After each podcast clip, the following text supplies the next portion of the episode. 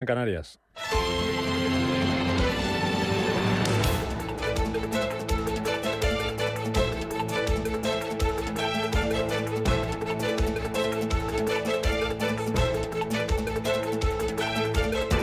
Capital Intereconomía, con Rubén Gil.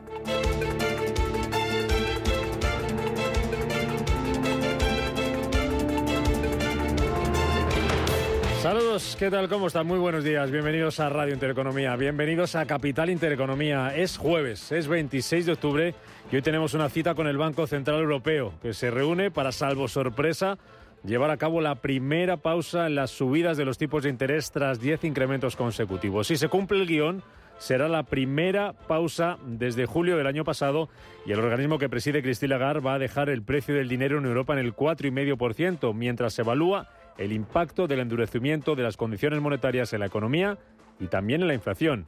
José García Cantera es el director financiero del Banco Santander. Parece lógico que espere que tengamos tipos planos y, que si vemos que la inflación no baja al ritmo que el Banco Central Europeo espera, veamos una subida más, como mucho, ¿eh? una o dos. O sea que estamos realmente o bien en la parte alta del ciclo ya o en un punto muy cercano eh, al alza de, tipos. A las dos y cuarto de la tarde, el Banco Central Europeo va a hacer pública su decisión y media hora más tarde, a las tres menos cuarto, habla Lagarde y la van a poder escuchar aquí en directo en Radio Intereconomía en un programa especial desde las dos y media con Javier García Viviani, con Gema González, con la decisión del organismo, con el discurso de Lagarde y con la reacción de los mercados. Mercados que esperan al Banco Central Europeo teñidos de rojo. Las bolsas asiáticas se contagian esta mañana del cierre negativo anoche en Wall Street y las tenemos cotizando con caídas más de un 2%. Se deja hasta ahora el Nikkei de Tokio, recortes de más de medio punto para la bolsa de Hong Kong y un 0,2% abajo la bolsa de Shanghái. Caídas también para los futuros que vienen recortando en Estados Unidos un 0,2% en el caso del futuro del Dow Jones. Más de medio punto se deja el futuro del SP500 y muy pendientes de los resultados de las tecnológicas el futuro del Nasdaq, que está bajando un 1% esta mañana. También son abultadas las caídas para los futuros aquí en Europa, que están bajando en torno al medio punto porcentual, algo más, más de un 0,8%. Se deja a esta hora de la mañana el futuro del Eurostock 50. Baja las bolsas y sube el rendimiento de los bonos. La rentabilidad del estadounidense a 10 años sube se vuelve a acercar al 5%, está en el 4,97% y la rentabilidad del español a 10 años que abre esta mañana por encima del nivel del 4%.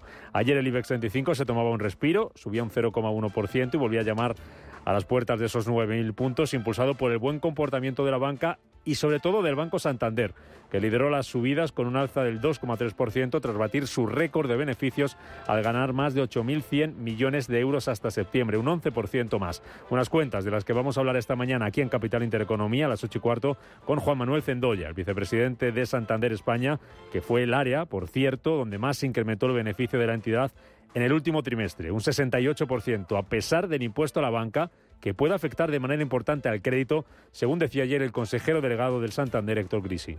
Entendemos que los gobiernos necesitan recaudar impuestos, pero todas las empresas deben de pagar lo mismo. Un impuesto a la banca no es la forma de ayudar a la economía y es contraproducente, porque lo que nosotros requerimos es capital para poder seguir prestando y prestar a tasas más competitivas. Nosotros dividimos todos los beneficios del año en tres partes. Uno, lo que retribuimos a los accionistas. Dos, lo que utilizamos para crecer el negocio y prestar dinero y otra tercera parte la pagamos impuestos. Resultados empresariales que junto al Banco Central Europeo van a seguir centrando hoy la atención de los inversores. Este jueves presentan sus cuentas del tercer trimestre compañías como Amazon, como Ford, Mastercard, Volkswagen o BNP Paribas. Aquí en España será turno para Repsol y para Iberdrola. Y ya tenemos las del Banco Sabadell, que gana 464 millones de euros en el tercer trimestre del año. Es un 29% más que en el mismo periodo del año anterior. En ese periodo crece el margen de intereses, un 6,2%. Crece también los ingresos por comisiones, casi un punto porcentual, y se eleva el margen recurrente más de un 9%. En el acumulado del año, en los nueve primeros meses de este ejercicio, el Banco Sabadell, que va a ser protagonista hoy en el mercado y en la bolsa española, gana 1.028 millones de euros, casi un 45% más. Cuentas del Sabadell que se van a cotizar a partir de las 9 de la mañana en la bolsa española En Estados Unidos se van a presentar hoy las que presentaba anoche al cierre Meta, la matriz de Facebook que viene cayendo un 3% en After Hours a pesar de disparar su beneficio un 64% y aumentar también el número de usuarios activos únicos diarios un 5%. ¿Dónde está el problema? Pues el problema está en la advertencia que ha hecho la compañía de cómo puede afectar en el futuro el conflicto en Oriente Medio al negocio publicitario. Ayer las que se cotizaban en Estados Unidos eran las cuentas de Alphabet y de Microsoft, cara y cruz, porque mientras la compañía que dirige Satya Nadella subía más de un 3% en bolsa, la matriz de Google hundía más de un 10%. En Europa, el mayor castigo lo tuvimos ayer para la fintech Worldline, que se hundía un 59% tras empeorar sus previsiones, caídas también del 3% para la firma de lujo Kering tras reducir ventas y subidas para Deutsche Bank del 8% tras anunciar que va a aumentar el dividendo. Por lo demás, el dato del día, el dato de este jueves nos va a llegar a las 9 de la mañana. A esa hora se publica la encuesta de población activa del tercer trimestre del año. Vamos a conocer cuánto empleo se creó en los meses de julio, de agosto y de septiembre, tradicionalmente buenos por ser verano para el mercado laboral. El año pasado ese trimestre, para que se hagan una idea, nos dejaba 77.000 ocupados más, pero casi 61.000 personas más en paro. Y de Estados Unidos nos va a llegar hoy el dato avanzado de PIB del tercer trimestre del año y los datos de consumo personal del mismo periodo.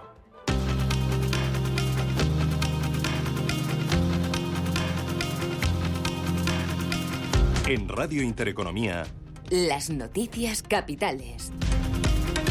Es jueves 26 de octubre y hoy la IREF, la Autoridad Independiente de Responsabilidad Fiscal, va a presentar su informe sobre los presupuestos generales de 2024. Paloma Arnaldos, buenos días. Buenos días, Rubén. La institución ahora publica su apreciación de las líneas fundamentales de las cuentas del Estado después de que el Gobierno en funciones haya enviado a Bruselas un escenario fiscal que incluye la retirada de las medidas antiinflación y la reducción del déficit público al 3% del PIB. Cita también hoy en el Tribunal Constitucional que aborda desde este jueves el recurso de la Comunidad de Madrid contra el impuesto a las grandes fortunas. Los magistrados van a analizar la ponencia que propone rechazar el recurso que el Ejecutivo de Díaz Ayuso presentó en febrero contra el impuesto a las grandes fortunas por considerarlo un atentado contra la Comunidad de Madrid.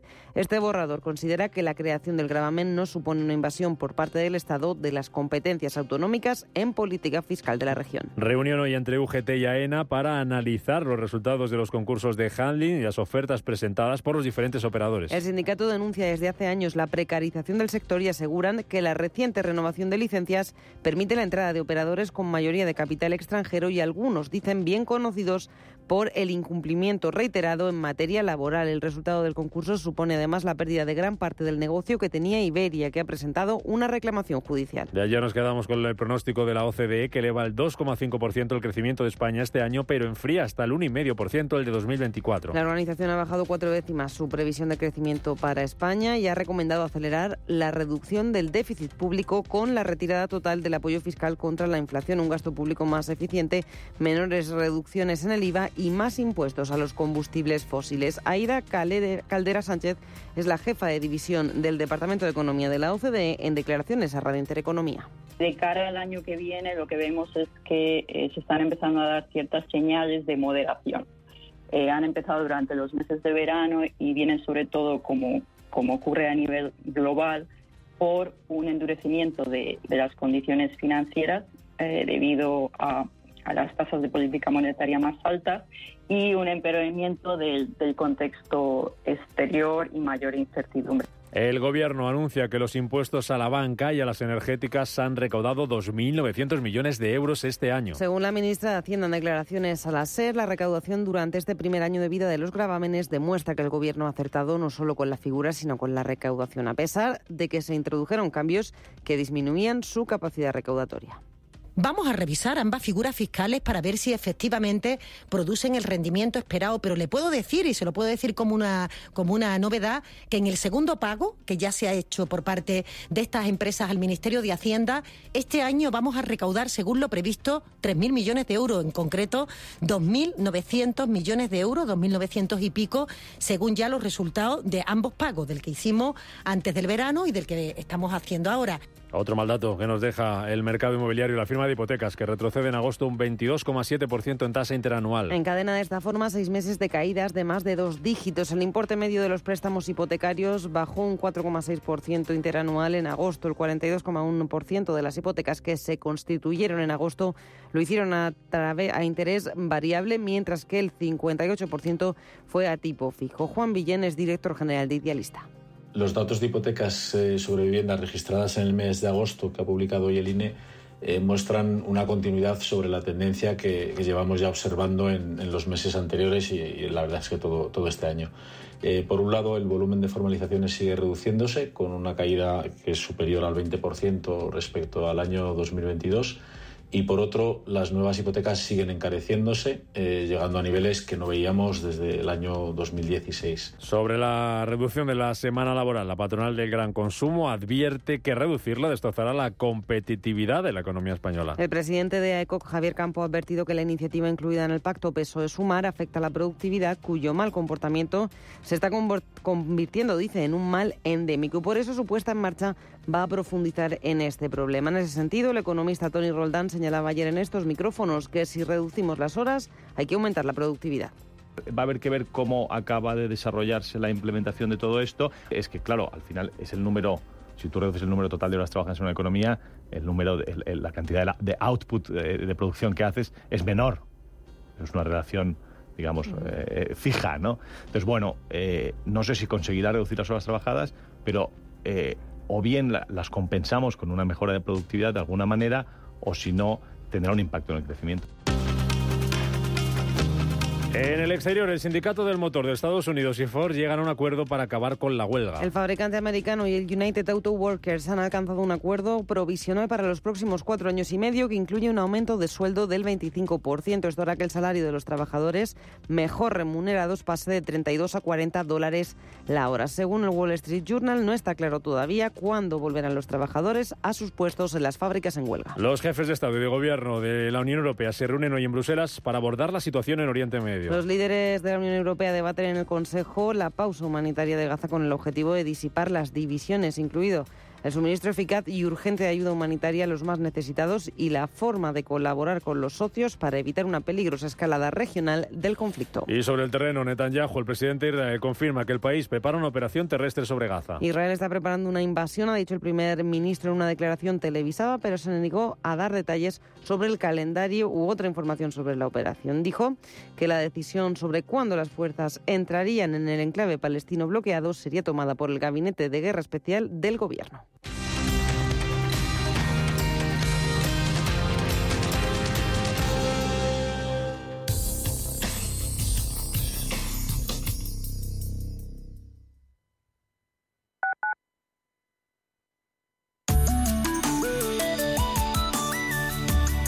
Alliance Bernstein, comprometidos con la sostenibilidad y el cambio climático, les ofrece la información del tiempo. Se esperan precipitaciones por toda la península sin llegar al área mediterránea. Serán especialmente abundantes en Galicia, Cantabria y noroeste de la meseta, mientras que serán más escasas cuanto más al este y al sur estemos. En el levante peninsular, cielos poco nubosos y en Canarias alguna lluvia débil y dispersa. Por tanto, las temperaturas aumentarán en zonas del Mediterráneo y descenderán en el noroeste sin grandes cambios en el resto. Alliance Bernstein, comprometidos con la sostenibilidad y el cambio climático, les ha ofrecido la información del tiempo. En DKV lo tenemos claro. Cuidar la salud de tus empleados es cuidar tu negocio. Por eso, nuestros seguros para empresas te ofrecen planes personalizados de prevención, medicina digital y facilidades para el cambio. Llama al 91 903 2684 o entra en dkv.es barra negocios y contrátalo ya. Los soportales y balconadas de la Plaza de Segovia de Navalcarnero. El majestuoso castillo de Manzanares el Real rodeado de enclaves naturales increíbles como la Pedriza. El castillo de la Coracera de San Martín de Valdeiglesias. Sus playas en el pantano. Imposible contarte en tan poco tiempo todo lo que puedes descubrir en las villas de Madrid. El mejor estilo de vida del mundo. Comunidad de Madrid. Somos aquello que siempre quisiste ser. Creamos aquello que siempre quisiste tener. Las reglas del juego han cambiado. Somos traders. Operamos. Black Bear Broker. El broker de los traders. Me he quedado tirada con el coche. No puedo apoyar el pie. El incendio empezó en el salón. En estos momentos, ¿qué seguro elegirías? Elige Mafre, el mejor servicio 24/7 en acción, con más de 3.000 oficinas, 2.000 gestores telefónicos y 13.000 mediadores a tu disposición. Mafre, la aseguradora de más confianza en España. La dirección de Radio Intereconomía no se responsabiliza ni comparte necesariamente las opiniones y consejos de sus colaboradores o las realizadas por terceros ajenos a este programa. Restaurante Inari Moraleja, tu japonés del Soto de la Moraleja junto al restaurante Kionansui. Comprometidos con la calidad, comprometidos con su seguridad. Reservas y pedidos en el 910-070356 o en grupoinari.es. Un restaurante del Grupo Inari. Radio Intereconomía. Eres lo que escuchas.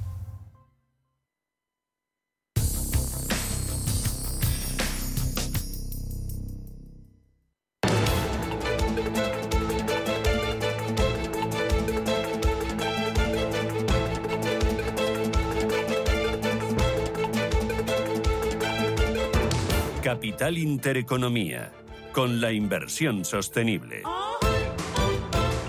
Las 7 y 16 minutos de la mañana, ahora menos en Canarias. Hoy la cita de este jueves con el Banco Central Europeo. Decisión de tipos a las 2 y cuarto de la tarde. Discurso de Cristina Lagarde a partir de las 3 menos cuarto. Y lo van a poder escuchar aquí en directo en Radio Intereconomía a partir de las 2 y media de la tarde. Programa especial con Javier García Viviani y con Gema González. Esperando al Banco Central Europeo, mirando también a los resultados empresariales. Hoy vienen bajando los futuros y ojo porque vienen con caídas significativas. Ahora enseguida se los contamos. Bajan las bolsas y están subiendo las rentabilidades de los bonos. La del estadounidense a 10 años vuelve a subir un 0,2%, se acerca de nuevo al nivel del 5%, está en el 4,96%.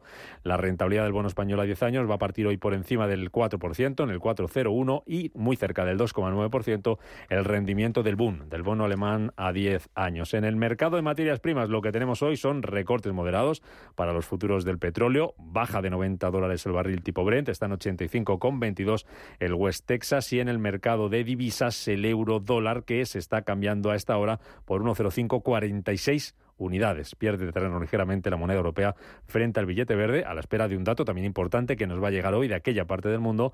Es el dato de PIB, el avance del tercer trimestre del año. La moneda europea mirando, como no, a esa reunión del Banco Central Europeo. Futuros que vienen a la baja. ¿Cuánto están perdiendo? ¿Cuánto es la caída de los futuros europeos a esta hora de la mañana? Ángeles Lozano, buenos días. Muy buenos días a todos. Pues en el caso del futuro del Eurostox 50, el descenso es del 0,9%. El futuro del DAX germano es de medio punto porcentual de caída y el futuro del FT100 de Londres se deja un 0,6. Lo más reciente que tenemos sobre la mesa aquí en Europa o aquí en nuestro país son las cuentas del Banco Sabadell que presentaba a las 7 de la mañana la CNMV.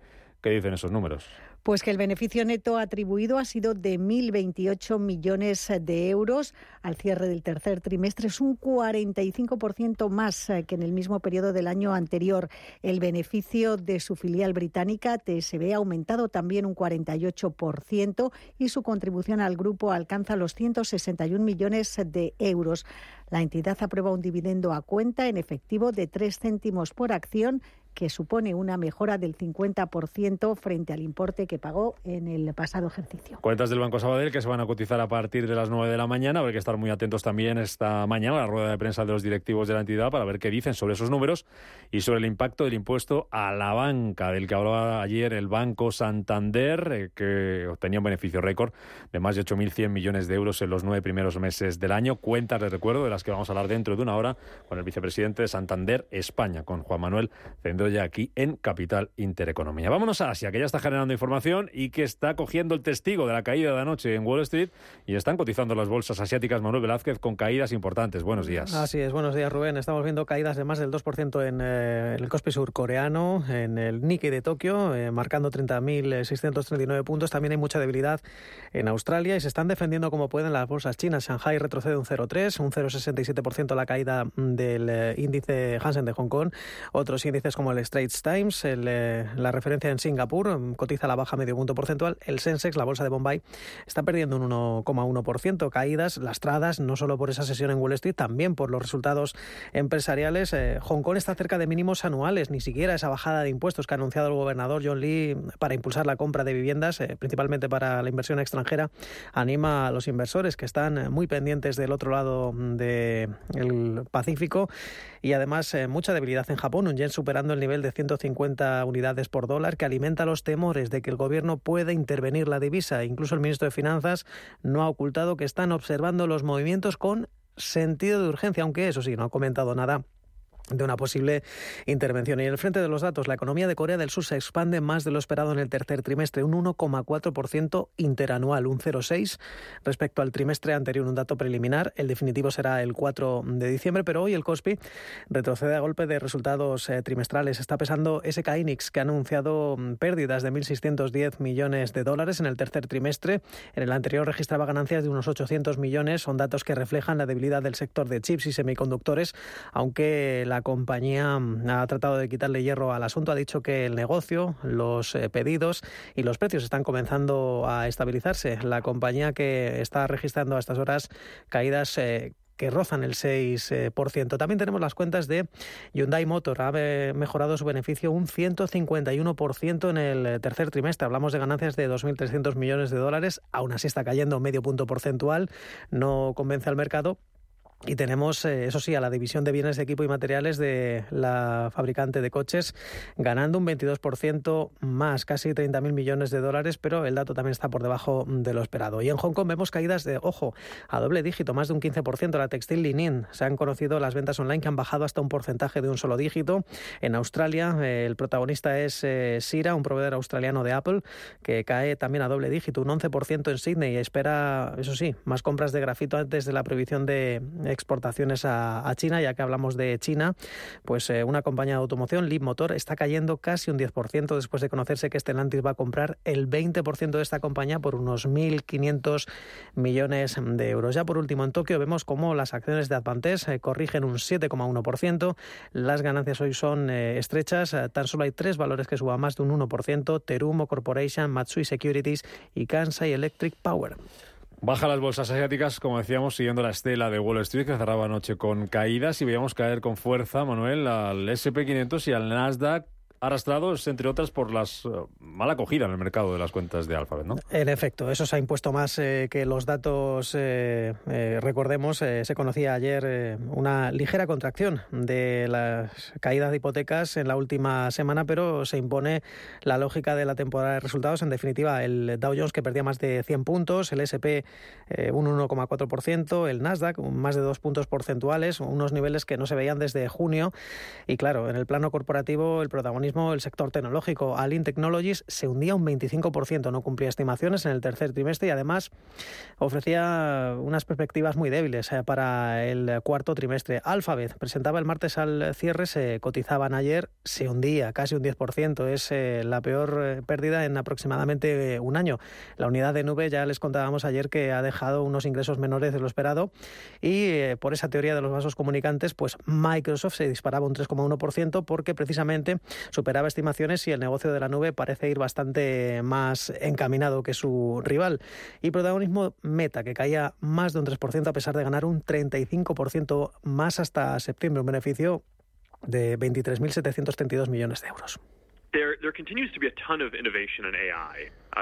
Sigue habiendo mucha innovación en inteligencia artificial, decía el eh, dueño de la compañía, Mark Zuckerberg, en la conference call ante los analistas. Hablan de que va a ser la prioridad, eh, el mayor área de inversión en 2024, la inteligencia artificial, tanto en ingeniería como en recursos informáticos, pero claro, han dicho que tampoco van a contratar a más eh, personal para seguir desarrollando mm, esta mm, división. Pero había muchos protagonistas. IBM ganaba casi 4.000 millones de euros hasta septiembre frente a las pérdidas de 2020 2022, un contraste que se explica porque el pasado año se anotaba un cargo de casi 6.000 millones en pensiones de su plantilla. Por ese motivo tampoco dejaba importantes eh, movimientos en bolsa. Pero al margen de las tecnológicas, eh, compañías como Texas Instruments se hundían un 3,5%, daba una previsión de ingresos muy mala. Boeing también perdía un 2,6%, las ganancias no cumplían con las previsiones, aunque mantenía las expectativas sobre el flujo de caja libre para este 2023. Y ayer cerraba con avances del 1,3% Ford. Ya saben que el sindicato de automóviles United Auto Workers ha alcanzado un principio de acuerdo para poner fin a la huelga que mantienen desde hace casi seis semanas. El mercado After Hours eh, Ford sube casi un 2%. Pues iba a ser protagonista Ford, va a presentar resultados, va a volver a ser protagonista también la tecnología con esas cuentas que va a presentar Amazon y los futuros en Estados Unidos que vienen con caídas. Está bajando el del Dow Jones un 0,2%, ojo, más de medio punto. Se deja el futuro del SP500 y más de un 1% bajo ahora mismo el futuro del Nasdaq. ¿Alguna referencia más que nos dejemos para hoy en Estados Unidos, Manuel? Recordemos eh, que presentan resultados Amazon, Intel, Mastercard, UPS, además de la automovilística Ford. Y en el plano macro vamos a conocer las ventas de viviendas pendientes en septiembre, el índice manufacturero que elabora la Fed de Kansas correspondiente al mes de octubre y, como no, ese dato avanzado del PIB del tercer eh, trimestre. La estimación es eh, un avance del 4%, una mejora frente al 2,1% del segundo trimestre. Aquí en Europa, esperando a Lagarde, esperando al Banco Central Europeo, con resultados ya que son los que nos van a ir llevando a lo largo de la mañana, esas cuentas del Sabadell que mejoran casi un 30% su beneficio en el tercer trimestre del año, 464 millones de euros.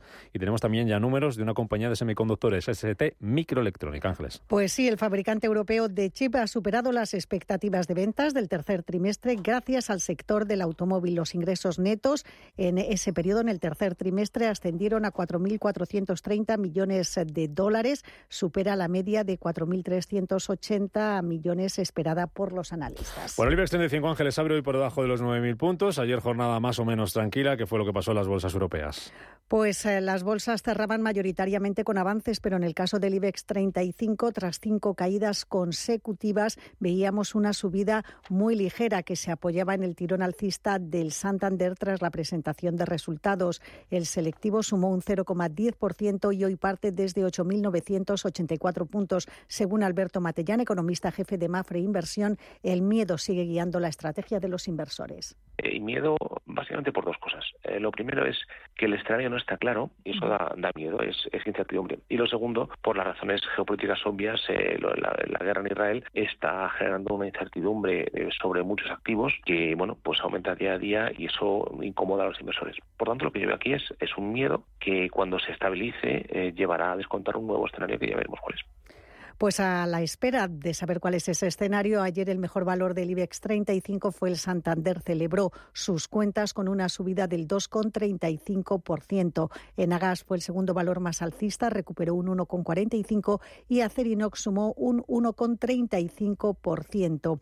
Vimos, por el contrario, caídas eh, lideradas por Grifols. La compañía de moderivados se dejó un 3,3%, Colonial bajó tres puntos porcentuales y Acciona Energía perdió más de un 2%. Vimos también caídas en empresas de telecomunicaciones. Telefónica se dejó un 2,22 y Celnes retrocedía medio punto porcentual. En las últimas jornadas acumulan una batería de rebajas por parte de las firmas de inversión después de las subidas registradas en los intereses de la deuda. También Inditex, que perdía más de medio punto porcentual, ejercía de freno en el IBEX 35. Ayer lo mejor lo vimos en eh, las acereras, de en el Santander, los nuevos estímulos lanzados en China están animando a los sectores más ligados a la construcción y los materiales. Y las otras bolsas europeas cerraban de esta manera. El DAX eh, subía en línea con el IBEX 35 un 0,08%, París arriba un 0,31%, Londres subió un 0,33% y la excepción bajista fue el MIPTEL italiano que cayó medio punto porcentual. Entre los protagonistas en Europa destacó Deutsche Bank, publicaba cuentas y las acciones cerraban con avances superiores al 8% después de que esos resultados superaran las previsiones del mercado. Pero también hubo una lectura muy negativa a otros resultados Vimos, por ejemplo, un desplome superior al 59% en la cotización de Worldline y un peso pesado de la Bolsa de París. El grupo de lujo Kering perdió un 3,5% después de anunciar una caída superior a lo esperado en las ventas trimestrales. En la agenda del día, desde luego, esa reunión del BCE. En España vamos a conocer la EPA del tercer eh, trimestre y mm, eh, ya tenemos, como saben, los resultados del Sabadell, se los hemos contado, pero estamos esperando a Iberdrola o Repsol. En Europa se ha publicado la cifra de ventas de ST Microelectronics, pero también vamos a conocer las cuentas de Volkswagen, de Total Energies y de BNP Paribas. Y tenemos ya las de Mercedes-Benz, que anuncia una caída de las ganancias antes de impuestos del 6,8% hasta los 4.800 millones de euros, caída también de los ingresos del 1,4% hasta 37.200 millones de euros, lo que lleva a la compañía a ajustar la, estimación de ventas de su división de automóviles para todo el año al extremo inferior del rango de supervisión entre el 12 y el 14%. Tener un pequeño negocio no significa comunicarse solo por teléfono significa compartir tus contenidos en redes sociales. En Orange Empresas te ayudamos a definir tu estrategia de redes sociales. Comparte tus contenidos para captar y fidelizar clientes. Las cosas cambian y con Orange Empresas tu negocio también. Llama al 1414. Si te consideras un apasionado de los mercados financieros y te interesa la bolsa, debes saber que comprar o vender acciones y ETFs con XTB no tiene ninguna comisión hasta 100.000 euros. Abre tu cuenta 100% online en 5 minutos. Un broker, muchas posibilidades. XTB.com. A partir de 100.000 euros al mes, comisión del 0,2%, mínimo 10 euros. Invertir implica riesgos. Por el aniversario de Supercore, Hipercore y Supermercado El Corte Inglés, tenemos miles de productos con la segunda unidad al 70%. Es decir, si compras un detergente Ariel original, de la segunda unidad solo pagas el Deterg. Y así en 2.000 productos más. Supercore, Hipercore y Supermercado El Corte Inglés. ¿Qué necesitas hoy? Y además, 25% de regalo en miles de productos y un millón de euros en premios. Tranquilidad es el sonido del mar. Tranquilidad es invertir al tiempo que ahorras. Diversificas y proteges tu inversión. Tranquilidad es invertir en oro con Degusa. Infórmate en el 91 19 82 900. Degusa Oro es tranquilidad. La familia es lo más importante y en todas surgen conflictos. Pero hay dos palabras que pueden hacer magia. Solo aquí en la mesa un filete más significa te perdono o te quiero. Seguramente la mesa de nuestras casas sea el lugar más tierno del mundo. El Pozo Extratiernos, uno más de la familia. Este jueves, en Radio Intereconomía, tienes una cita con el Banco Central Europeo, el discurso de Christine Lagarde y la reacción de los mercados a la decisión que adopte el organismo con los tipos de interés. Este jueves, desde las dos y media de la tarde, especial BCE con Javier García Viviani y Gema González. Radio Intereconomía.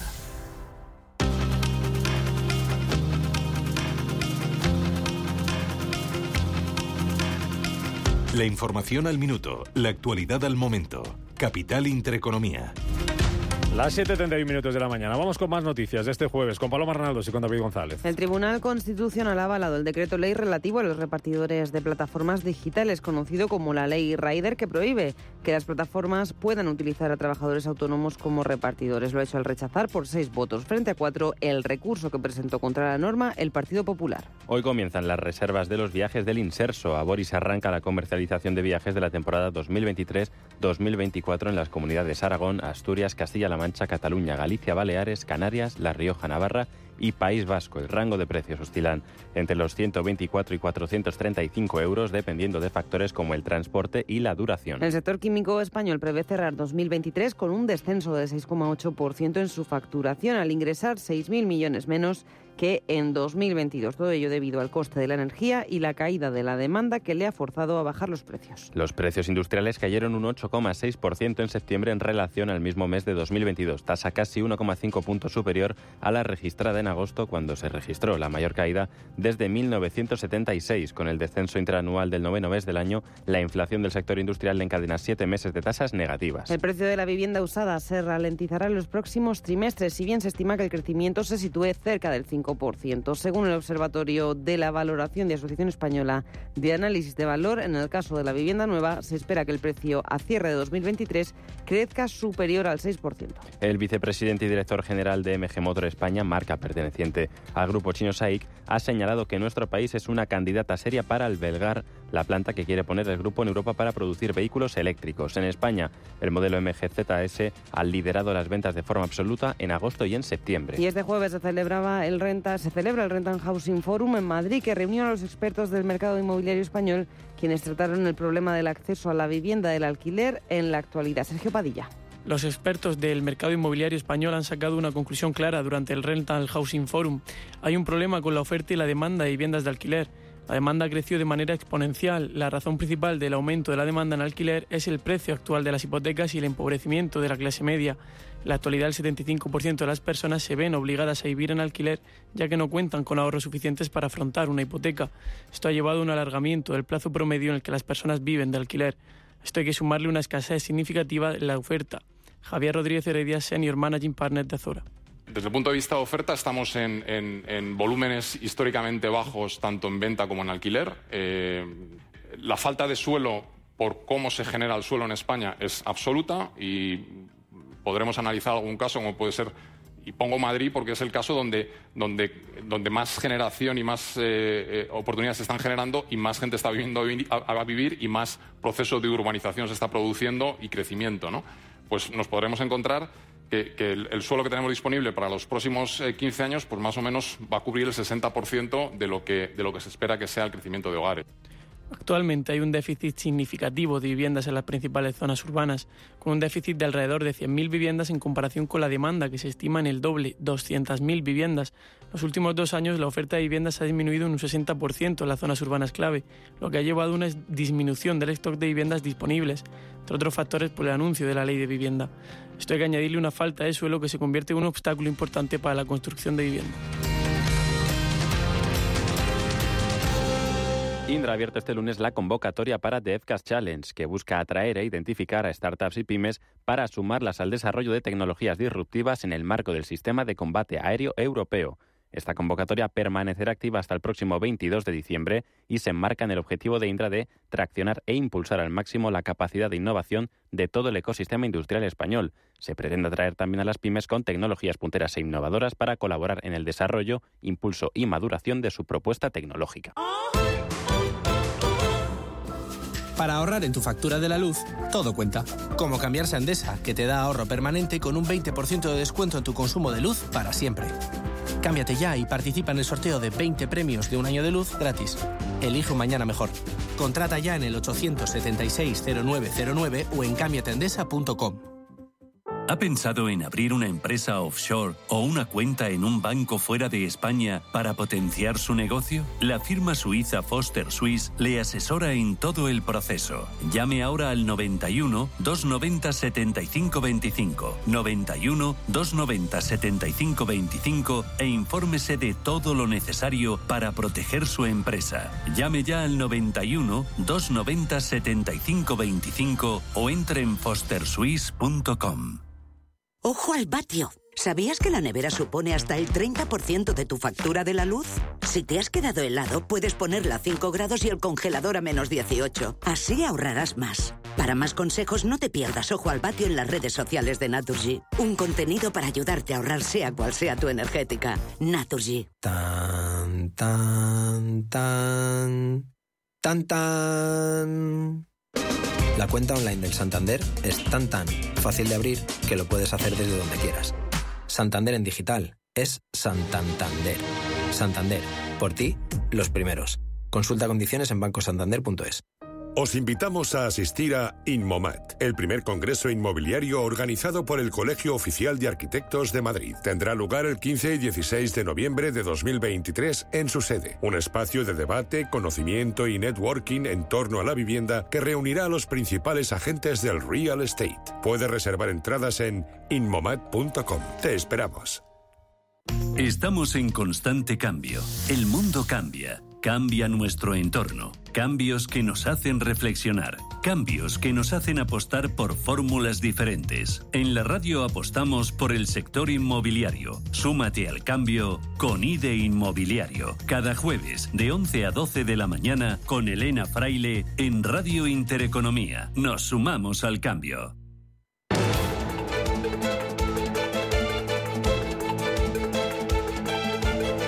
el primer análisis de la mañana. Buscamos ese primer análisis hoy con la ayuda de Rafael Peña, socio fundador de Olea Gestión. ¿Qué tal, Rafa? Buenos días, ¿cómo estás? Buenos días, muy bien, muchas gracias. En este jueves en el que tenemos cita con el Banco Central Europeo, ¿qué esperáis desde Olea Gestión de esa, de esa reunión de hoy? ¿Qué va a decir?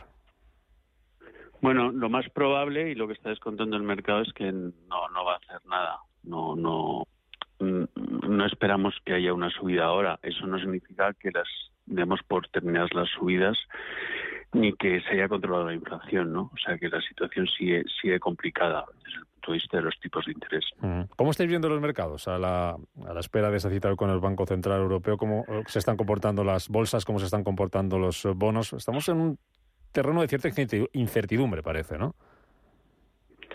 Sí, hombre, yo no lo achacaría, no hay ningún cambio estructural con respecto al tema del comportamiento del, Banco Central Europeo. De hecho, mm, el mercado en sus tipos implícitos se diferencia mucho en, el área dólar del euro. ¿no? En el euro todavía los implícitos descuentan subidas de tipos para el próximo año y por tanto se esperan tipos, como tú decías, largos, eh, tipos a largo más altos de lo, de lo que habíamos descontado en los últimos meses. En Estados Unidos también, eh, por contra, se descuenta algo de bajadas muy leves para 2000, final de 2024 y 2025, simbólicas. O sea, estaba consultando, me salía un 4,75 de diciembre de 2024 frente al 5,25-50 que está, o 5,50 y 3,75. O sea, pocas bajadas pero claro, la situación es diferente. Ellos empezaron a, subir tipos altos, tienen la inflación más cerca del objetivo del 2%, con lo cual la situación es muy diferente y no creo que los mercados eh, bursátiles ahora estén respondiendo tanto sobre todo en Europa, este, no ha habido nada estructural, sino a toda la incertidumbre que está habiendo. Quizás como estructural ha sido el acercamiento al 5% en el 10 años americano, que lo ha tocado puntualmente, y al 3% que no lo ha llegado a tocar el bono alemán a 10 años. Mm, hoy se vuelven a acercar a esos eh, niveles, vemos cómo empiezan a moverse los rendimientos de los bonos aquí en Europa. El estadounidense a 10 años subiendo ahora mismo el rendimiento un 0,3%, está en el 4,97%. Eh, por ciento. Eh, a la espera de lo que diga hoy el Banco Central Europeo, como nos decía Rafa, sí que el escenario, la hoja de ruta parece que vamos a seguir con tipos de interés altos durante más tiempo.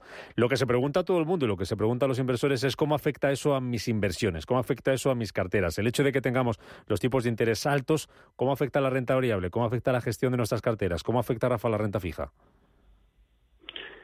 Pues yo creo que es un cambio de escenario, ¿no? Y los que llevamos ya más años, pues sí, sí, sí hemos estado, yo empecé a gestionar en el año 94 con, con tipos altos, ¿no? Y, recordar que en la crisis del 2011 los tipos a 10 años en España tocaron el 7%, ¿no?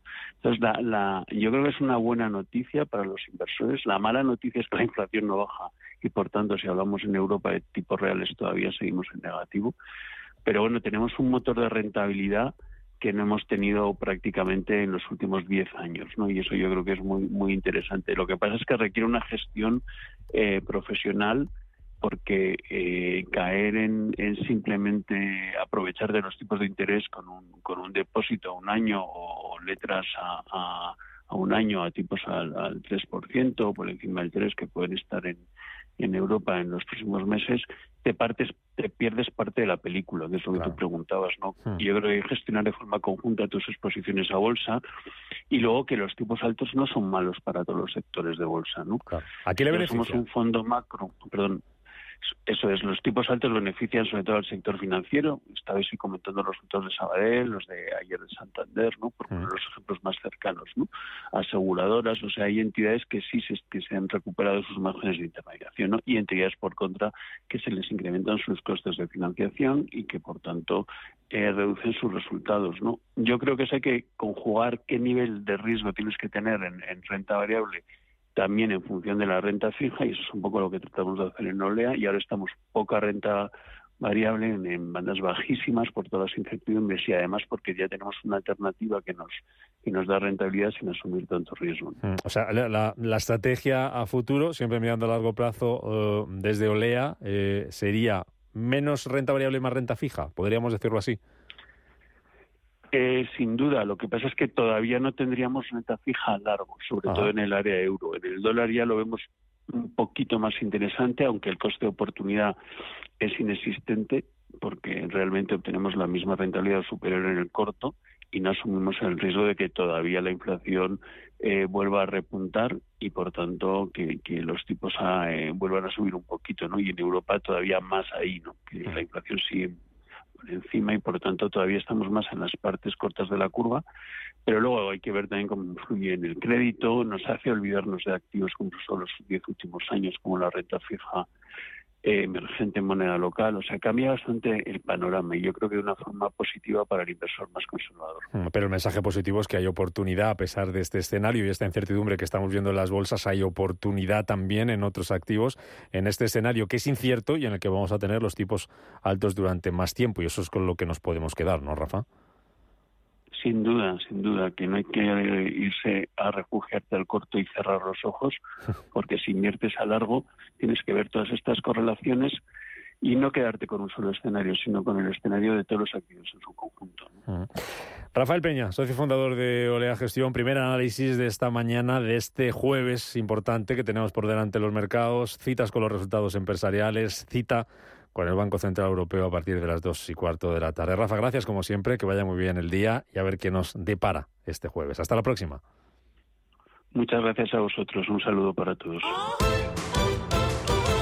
Tengo un mensaje de una empresa de transportes y me pide que acceda a un enlace. Mi nieta me ha dicho que llame al 017, la línea de ayuda en ciberseguridad de INCIBE, o contacte por WhatsApp o por Telegram. Haz lo mismo. Ciberprotégete. INCIBE, financiado por la Unión Europea Next Generation, Plan de Recuperación, Gobierno de España. ¿Quieres que tus ahorros contribuyan a solucionar retos sociales? Finaxes Compromiso Social Europa invierte en compañías para obtener un rendimiento financiero y además conseguir un efecto social positivo en la sociedad. Más información en finaccesvalue.es y en el 91 737 4114. Finaxes Value, agencia de valores, figura inscrita en CNMV con el número 301. En Hyundai te llevamos del coche más vendido en España a la tecnología más innovadora. Porque tienes un Hyundai Tucson híbrido enchufable con etiqueta cero por 324 euros al mes con nuestro renting a particulares, todo incluido. Más información en Hyundai.es. El trading no tiene por qué ser complicado. Si lo tuyo es la sencillez, invierte con Multis en el broker IG. Para abrir una posición solo tendrás que elegir el multiplicador deseado y listo. Estarás dentro del mercado. Ábrete cuenta en IG.com. El trading de estos instrumentos financieros está asociado a un riesgo elevado. Por el aniversario de Supercore, Hipercore y Supermercado El Corte Inglés, tenemos miles de productos con la segunda unidad al 70%. Es decir, si compras un detergente Ariel original, de la segunda unidad solo pagas el deterg. Y así en 2.000 productos más. Supercore, Hipercore y Supermercado El Corte Inglés. ¿Qué necesitas hoy? Y además, 25% de regalo en miles de productos y un millón de euros en premios. Escucha cada jueves, de 1 a 2 de la tarde en Radio Intereconomía, Negocios de Carne y Hueso. El programa para emprendedores, startups y pymes, líder en habla hispana. Con Mariló Sánchez Fuentes.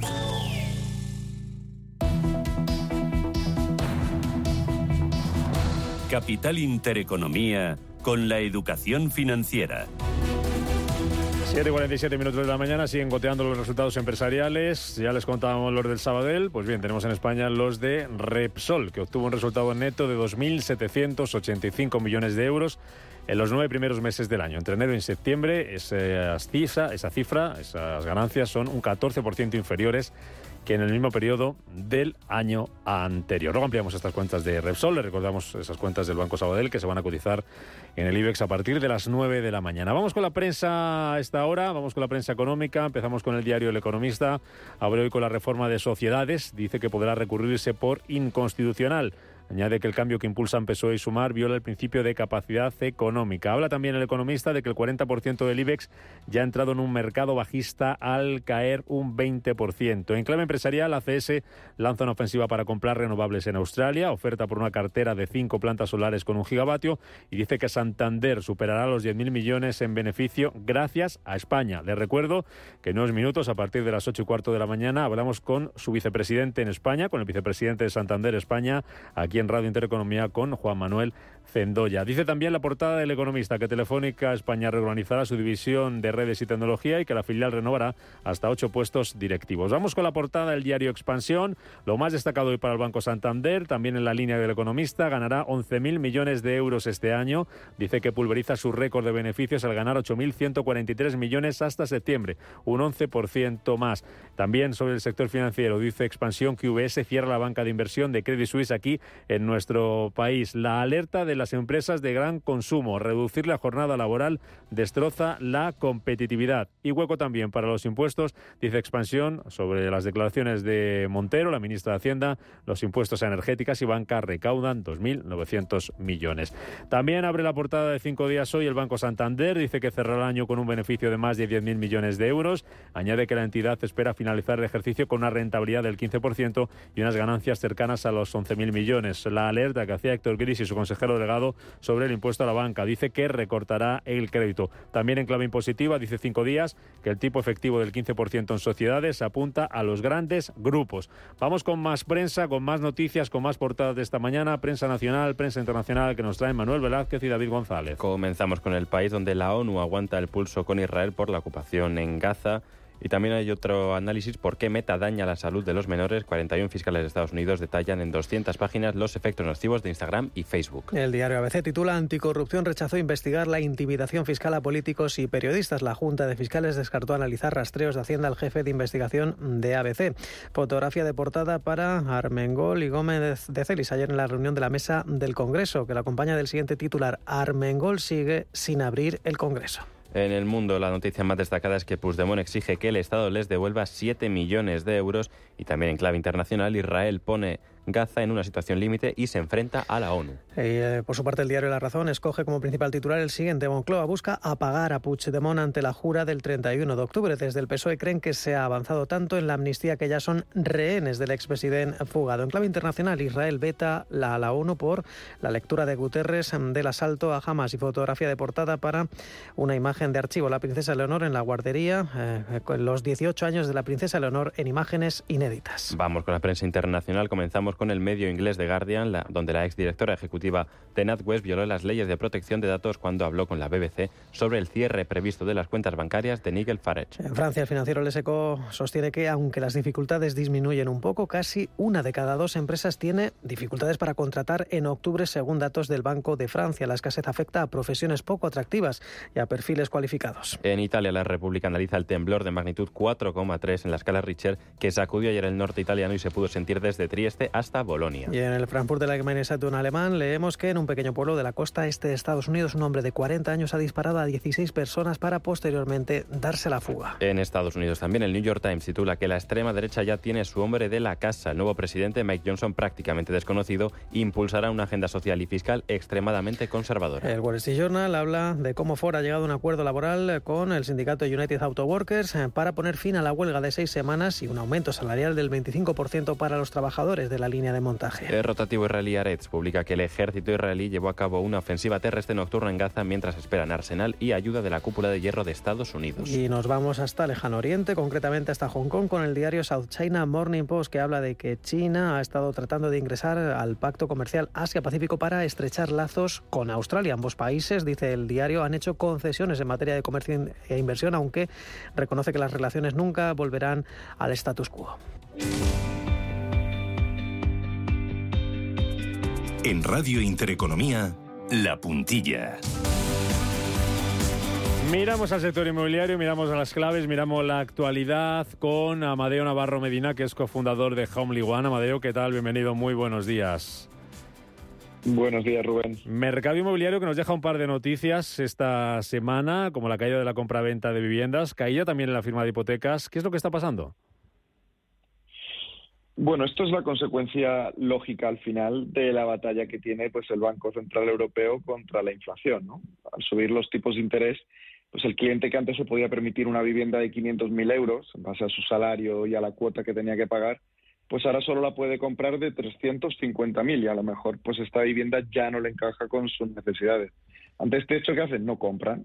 Y entonces no solo bajan las hipotecas, sino que baja también el número de transacciones. Y con respecto, por ejemplo, a los inversores, pues ocurre algo parecido, que es que quien tenía modelos de negocio basados en rentabilidades muy ajustadas, imagínate una proyección del 5% de rentabilidad, pues ya no le compensa hipotecarse, por, puesto que le perderían dinero a la parte que les presta el banco al 7%. ¿no? Entonces nosotros, por ejemplo, esto es algo que cuidamos mucho en nuestros proyectos de, alquiler turístico. Sin embargo, Amadeo, el, precio no baja. Eh, pronostican las tasadoras que el precio de la vivienda usada va a crecer este año un 5%, el de la vivienda nueva un 6%. En este escenario en el que nos encontramos, eh, vosotros que invertís en inmuebles para luego alquilar, ¿Qué oportunidades estáis viendo? ¿Qué os estáis encontrando? Bueno, esto como he comentado en alguna otra ocasión, los titulares los tenemos que coger con pinchas, porque al final el dato es una media del país. Hay ciudades más pequeñas en las que no se está incrementando y en las capitales y ciudades más importantes eh, sí está subiendo. Eh, al final, el producto que nosotros, por ejemplo, buscamos para invertir, pues difiere mucho de lo que es eh, una vivienda estándar. Nosotros nos vamos a eh, edificios completos o urbanizaciones de, apartamentos que están, digamos, en, otra categoría distinta, más centrado, como digo, en un alquiler turístico que a día de hoy pues es el, más rentable que nos podemos encontrar. Eh, en, esos proyectos vuestros, que ahora te pregunto más por ellos, eh, ¿quién puede participar? ¿Cómo podemos participar? Bueno, nosotros nos dirigimos tanto a inversores eh, particulares como a inversores eh, más institucionales, como empresas, que lo que buscan es diversificar un poco pues la inversión que ellos suelen realizar. Nosotros nos presentamos como una alternativa a, una inversión, por ejemplo, en el mercado de valores, donde tenemos rentabilidades eh, más altas con un riesgo mucho más reducido. Mm. Eh, ¿Qué rentabilidades podemos encontrar ahora mismo dentro del sector inmobiliario y en vuestros proyectos con Homely One? Y creo además que esa rentabilidad y esa remuneración al inversor le llega desde el minuto uno, ¿no? Correcto. Nosotros en, en, el proyecto que tenemos del portfolio de alquiler turístico estamos ofreciendo una rentabilidad proyectada del 12,5% anual y efectivamente, como dices, eh, repartimos año a año lo que viene siendo todas las rentas de, los alquileres a nuestros inversores. Mm. ¿Inversión mínima hay? Sí, eh, tenemos un mínimo de 50.000 euros eh, para, para toda lo que es la participación en este proyecto. Mm. esos inmuebles, para ponerlos foto, ¿no? Para que los oyentes los conozcan más. ¿Dónde están ubicados? ¿Cómo son esos proyectos? ¿Y alquiler turístico por qué? ¿Por qué mejor? Bueno, el alquiler turístico, como digo, eh, ahora mismo es la alternativa más rentable, sobre todo si como nosotros se tiene el expertise para poder solucionar todos los temas legales y de licencias que hay en torno a este tipo de alquiler, que es el principal problema. Eh, estamos diversificados geográficamente, 60% Madrid, 40% resto de España. Por ejemplo, ahora acabamos de mm. cerrar la adquisición de 15 apartamentos en Menorca con una rentabilidad muy atractiva y vamos a cerrar ahora otros nueve en Sevilla. Y, bueno, pues están al final en ciudades con alto potencial turístico. Una cuestión más, Amadeo, vosotros, Homely One, ¿dónde estáis ubicados? ¿Cómo podemos contactar con vosotros? El que quiera participar en estos proyectos, ¿cómo puede hacerlo? Bueno, pues justo ahora, en menos de un mes, vamos a cerrar la última ronda de ampliación de capital para quien quiera unirse a, este proyecto y nosotros pues estamos ubicados en Madrid, en la calle Recoletos número 10 y animamos a todo el mundo que pueda estar interesado a pasarse por allí y darle más información. Si no, también nos puede encontrar en la web eh, www.homelyone.com o en info.homelyone.com. La actualidad del sector inmobiliario con Homely One aquí en Capital Intereconomía. Amadeo Navarro Medina, cofundador, gracias como siempre por estar con nosotros. Hasta la semana que viene. Gracias, Rubén.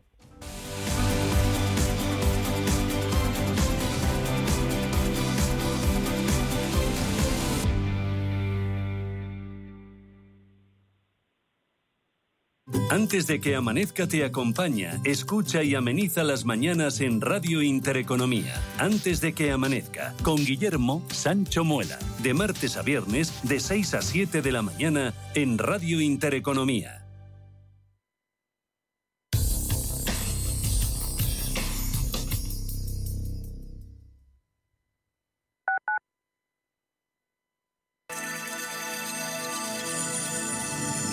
Capital Intereconomía les ofrece la información del tráfico.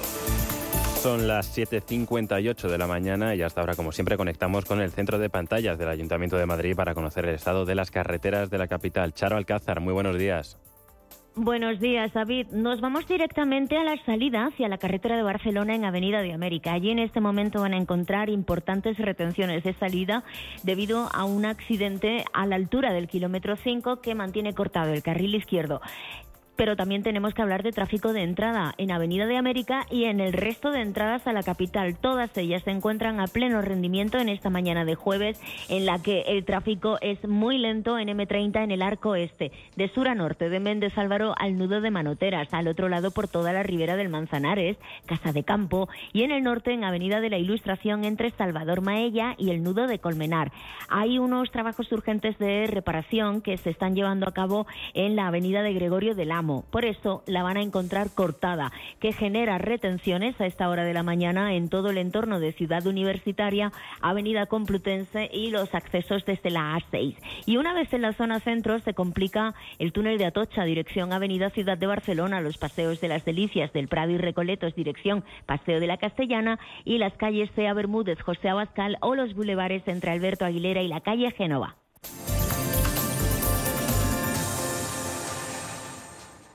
¿Estás completamente seguro de que la rentabilidad de tus planes de pensiones es la mejor que puedes obtener? Si tu gestor solo te ofrece los planes de su banco, estás perdiendo oportunidades y, lo que es peor, años de rentabilidad para ti. En Velaria Inversores estamos a tu servicio, no al del banco. Trabajamos con 180 planes de pensiones de las entidades más punteras de España y de ellos solo te ofrecemos los de mayores perspectivas de rentabilidad, sin ningún coste para ti. Si quieres más rentabilidad, visita velariainversores.com.